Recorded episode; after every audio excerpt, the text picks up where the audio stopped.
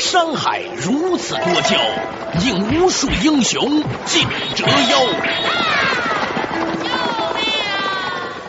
数风流人物，还看我是梁冬。大家好，我是吴伯凡。照妖镜照不出的财经真相，翻斗云到不了的财富天地，一切尽在两个男人孕育五年，梁东吴不凡帮你坐着打通经济生活任督二脉，东吴相对论，好戏马上开场。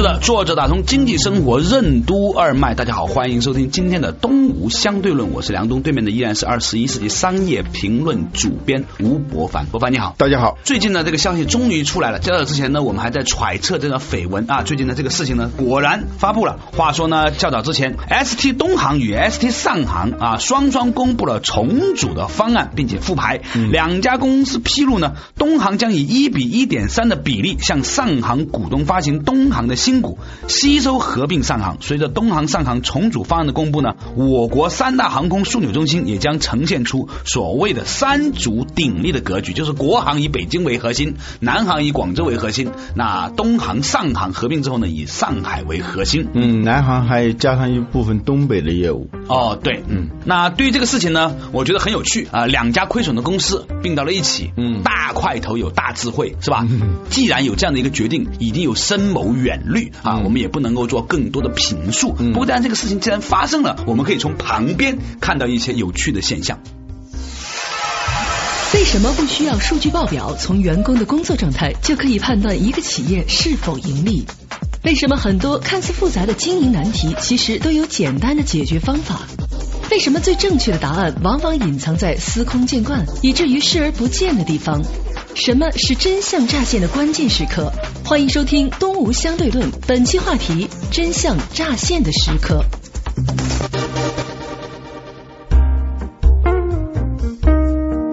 这种并购呢，ST 加 ST 等于什么？等于两个 ST。我们经常把并购比喻成婚姻啊，我也想起我们过去中国过去啊，在婚姻上有一种陋习是吧？嗯，这种陋习叫冲喜。就是一个人啊，他生了病啊，或者是状态不好啊，就给他娶个媳妇儿啊，喜气临门，双喜临门，一下那个病就好了。对，我们有时候那个并购啊，跟这个陋习背后的逻辑是一样的。但是我觉得它也是一个逻辑，它起码符合了中国人婚姻里面最重要的标准，嗯，门当户对啊。对，先把这个婚结了再说，对啊，以为结了那那个喜气上来了，说不定造成一个良性循环，对一下子这个局就。活了，一元好了，万象更新啊！对，这也是有可能的啊！对，啊，也不是完全没可能。但是呢，我们具体对于东航和上航的评论呢，必须要基于很多很多的财务数据啊。我们现在无法在这么一个电台节目里头对它进行很细致的分析，我们只能说一些直观感受和作为消费者，对，有时候呢，作为一个消费者，比那个分析师啊，他的感觉可能更灵敏啊。这让我想起世界著名的。咨询公司波士顿公司的一个老总，他做咨询几十年。他说啊，他去一个公司里头，首先不看他的财务报表，对他只需要在他的公司总部里头转一圈，看看员工在怎么工作，他们的精神状态。他说，我从大门走到后门，五分钟的时间就知道这个公司是不是在盈利。真的是春江水暖鸭先知，用不着那些温度计啊，用不着那些很复杂的测量啊、分析啊，不需。要这个东西。我前两天我收到一短信，这个短信里头讲了一个笑话。据说某中国企业，它是跟联合利华做代工的，生产肥皂的啊。每次超市里头总能发现一箱肥皂里头，偶尔会有一个两个那种空盒子，就没装上肥皂的。对这让他们非常苦恼。后来作为一种技术难题啊，就要攻克。一种思路呢，就是招博士用什么红外线监测啊，又是严格的。流程管理啊，流程再造啊，等等，花了很多的钱。结果呢还是效果不好。联合利华就把这个问题啊就告诉代工的厂里头了，那代工厂里头很快就解决这个问题。怎么解决的呢？怎么解决？他就最后在每条生产线上放一个大电扇，上头都是肥皂，不停的鱼贯而出的时候，是吧？吹开到最大那一档啊所有的空盒子就给都给吹吹飞了走了啊，都给吹飞了，就这个问题就解决了啊。这这个故事能说明什么呢？嗯第一个呢，绝大部分的问题呢是可以用很简单的方法能解决的。呃第二，说明你只要能吹，那也能解决问题，是吧？啊，对对对，呃，我们现在就用一些比较土的、比较简单的方法来评估一个并购啊，啊有时候它还真的是更有效、更准确。对对对，那好了，我们啊怎么能用直观的方法来评估一下这个上行和东行的这个并购呢？我们作为一个消费者嘛，是吧？其实我们是最嗯比较有发言权的呃，应该有，不是最有发言权，也是应该有发言权的。对对对，我的感觉呢，是我坐过几次东航的飞机，后来我就不坐了。为什么呢？因为我觉得很难受，我就不坐了。而且呢，凭一种直观的感受，我觉得它肯定会亏损。你讲讲。有一次啊，我在上海，由于天气的原因呢，那个飞机耽误了七个小时。啊，这个是跟东航没有关系的，所有的航空公司它都是这样的。但这个时候要退票，要重新办理航班。别的航空公司呢，都是用好几个人在那办理这个退票。东航的那个柜台上用两个人在办手续，用七个人在维护秩序。我说，如果他用七个人来办手续，用两个人来维护秩序，甚至根本不用维护秩序，在所有柜台面前都是井井有条的。东航的那个柜台面前就是挤来挤去，打来打去。这个东西从这一点上，我都看他们的管理的素质啊，还有管理的理念是非常的简陋的呃。我都觉得很好奇哈。你说，按道理说，我不敢去上海的，嗯啊，一跟上海的朋友接触，我觉得自己智商很低，你知道吗嗯嗯？东航就这么多上海的同胞朋友，对不对？那没道理就这样去做事情的。说东航为了提高自己的管理啊，把一百多名中高层管理人员送到大学商学院去读 E EMBA。他初衷应该是好的嘛，提高管理素质那就是上 E EMBA 嘛，他想的很直接嘛。我直观个想象就是，他们肯定是拿机票换的。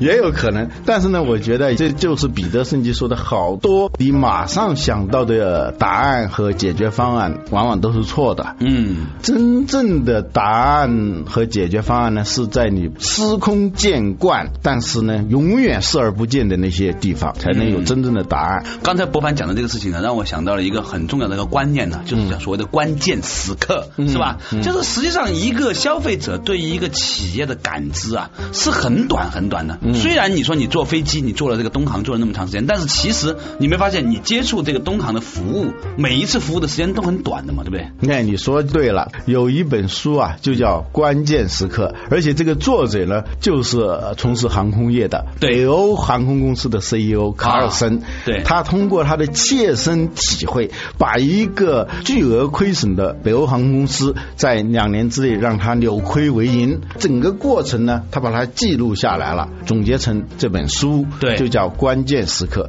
这关键时刻呢，英文里头叫 moment of truth，就是真相乍现的一刻，哇真相乍现的瞬间，对，啊哎。呦，翻译的真好。呃他们记成关键时刻，我觉得有点不太准确。对对对，我们评价一个人、评价一个企业，甚至评价一篇文章，不是基于它整体的部分，往往是在某一个瞬间、某一个阶段、某一个局部对它产生的印象，决定了对整体的印象。我举两个文学作品中的例子，大家就可能稍稍明白了。第一个例子就是我们大家都读过的朱自清的散文，叫《背影》。这篇文章呢，主题呢是父子情深。他的父亲呢，由于生活的艰难，由于性格的原因，一直呢是沉默寡言的。父子之间的交流啊是很少的。但是呢，在火车站送儿子到北京的时候，他说：“我去买几个橘子。”就那一瞬间，他看见他的父亲很费力的拖着笨重的身体翻上那个站台去买那个橘子。这一瞬间，他就突然感觉到父亲是如何的爱他。这一瞬间就是真相乍现的瞬间。还有一个例子呢，是侦探小说家克里斯蒂的一篇小说里头写到的一个细节，非常有修养的一个贵妇人被一个凶手杀了。这个凶手呢是个跟她长得非常像的一个女人。他杀完这个贵夫人以后，就冒充贵夫人，在他的那个城堡里头生活下来。他也要学这个贵夫人的生活方式，定期举行沙龙，邀请一些贵族到他的房子里来聚会。在有一次聚会上，几个贵族呢就谈起了特洛伊木马的故事，有人就提到了一个叫帕里斯的审判。这个假装成贵妇人的凶手呢，他就过来听见他们在说 Judgment of Paris，他就马上就插嘴说：现在巴黎说话不算了，现在应该是伦敦和纽约说了算。当时啊，所有的贵族都惊呆了，因为他根本不知道特洛伊木马这个故事，他以为帕里斯呢就是巴黎，所以呢，他隐藏了好多年，终于因为一句话。而暴露了，这就是真相乍现的瞬间。一个航空公司，你从此地到彼地可能要好几个小时，是吧？对。但是顾客对你的服务的感受，他每一个环节，他不可能超过十五秒钟。比如说你办票。对，倒杯水送一杯茶都不超过十五秒钟，这十五秒钟往往决定了顾客对你这个公司的印象。嗯嗯，我们曾经讲到过一种叫电梯游说法。对，呃，就是假如你有一个商业计划，非常美妙的一个商业计划，你一直在找一个投资人，但是呢你找不到，突然有一天你在电梯里头碰见这个人了，在不到一分钟的时间里头，你要。说服他，让他给你投资。你有没有这个本事，让他对你产生深刻的印象？马上下了电梯以后，哎，我们找个地方谈谈，这叫电梯游说法，它也是一种关键时刻，就在最短的时间形成深刻的印象。所以呢，你觉得说你对于东航的认知就来自于一次退票啊，和感受到的他的管理体系。当时呢，我还印象很深的是，七个人在那维护秩序嘛，啊，旁边的人挤来挤去，包括我也是跟着挤来挤去维护，为了一个盒饭。他们在维护秩序的时候用的是上海话。啊，就是这个。你疯掉了，好的呀，好的呀，我听不懂嘛，我就知道他在呵斥，在训斥我们。啊，对吗？旁边的有一个人他受不了了，北京人啊，看了这个维护秩序的人一眼，然后说了一句讲人话，讲人话，对不起，继续。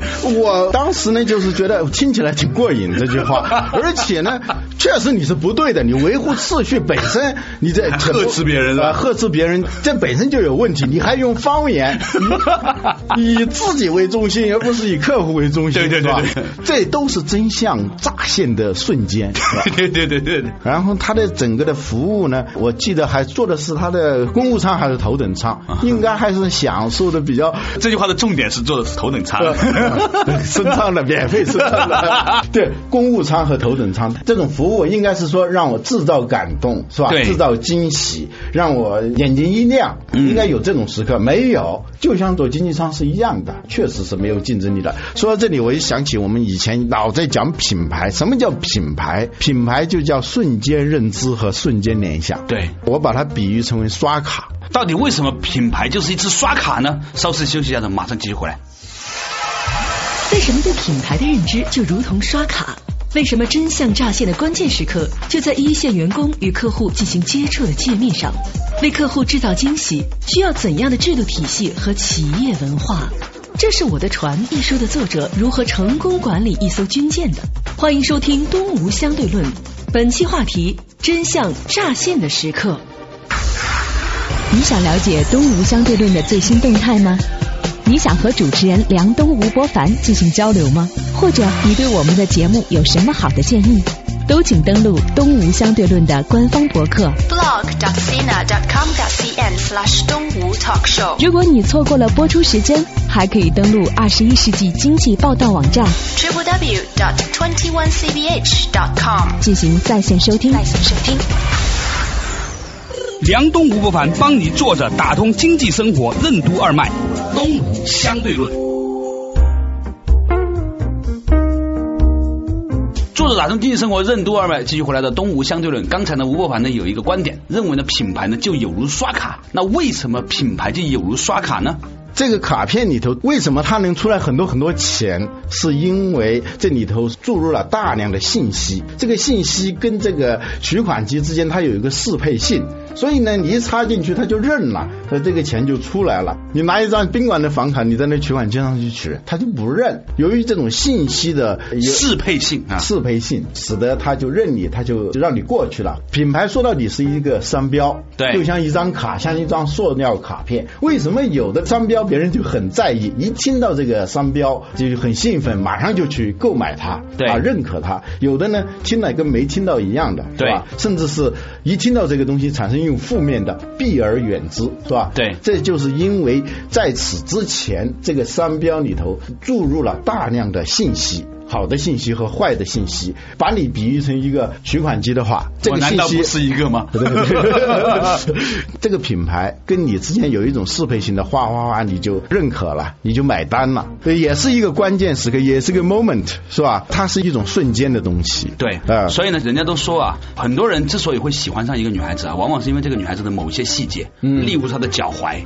你是因为喜欢了这个细节一个局部，你才会喜欢整个完整的人。对它是一个话糙理不糙的比喻。我们是因为某一个服务、某一个品牌特别短暂的细节和局部里面、嗯认同它之后，才认同它的整体的。如果这个局部你不认同它，你就不可能认同它的整体。而且呢，这个局部呢，它不是一个简单的局部，这个局部的重要性就在于它能够洞见到真相最深层的东西，对这就叫真相乍现的原形毕露的那一瞬间啊，我听说呢，最近的这个上海、东航好像这个管理层也在做调整啊，调来了很多很有经验的这个管理人员哈。就是我们其实从内心里面呢是很希望东航和上航的合并呢，会带来万象更新的一派气象，是吧？给消费者提供最好的这种服务啊，我们也有信心它一定会做得到。但是呢，我们的重点不在这个地方了，我们在讨论的是真相乍现的一刻。关键时刻这本书里头啊，嗯他举了一个例子。有一天啊，有一个乘客满头大汗的来办理这个手续，当他从口袋里头掏掏掏，没有机票。嗯，那个时候不像现在有电子机票嘛，嗯是吧？这个人才意识到自己由于走的匆忙，把机票忘在酒店里头了。嗯，那就按照规定，那肯定是不能办理手续的。但这个人是急赶着要去参加一个非常重要的商务会议，他必须得坐这趟飞机走。嗯，普通的航空公司那就很自然嘛，你就办不了，就是无能为力，很无奈的耸耸肩啊，那你就等下一班飞机吧。但是呢，北欧航空公司就卡尔森去了以后，他们强调关键时刻的客户体验的管理，这个时候呢，他们就马上想到这个人这一生对北欧航空公司的印象，可能就在这一刻就要形成。嗯所以他们马上想到的是，你别着急，你的酒店是在什么酒店？我们马上让他们去查一查酒店房间里头有没有这个机票。他们就把电话打过去，让服务生赶紧去那个酒店房间里头，果然有一张机票。他们就说：“我们先跟你办这个登机牌，但是呢，你必须要在这儿等着，我们以最快的速度让他们送过来。我们核实了以后就让你上飞机。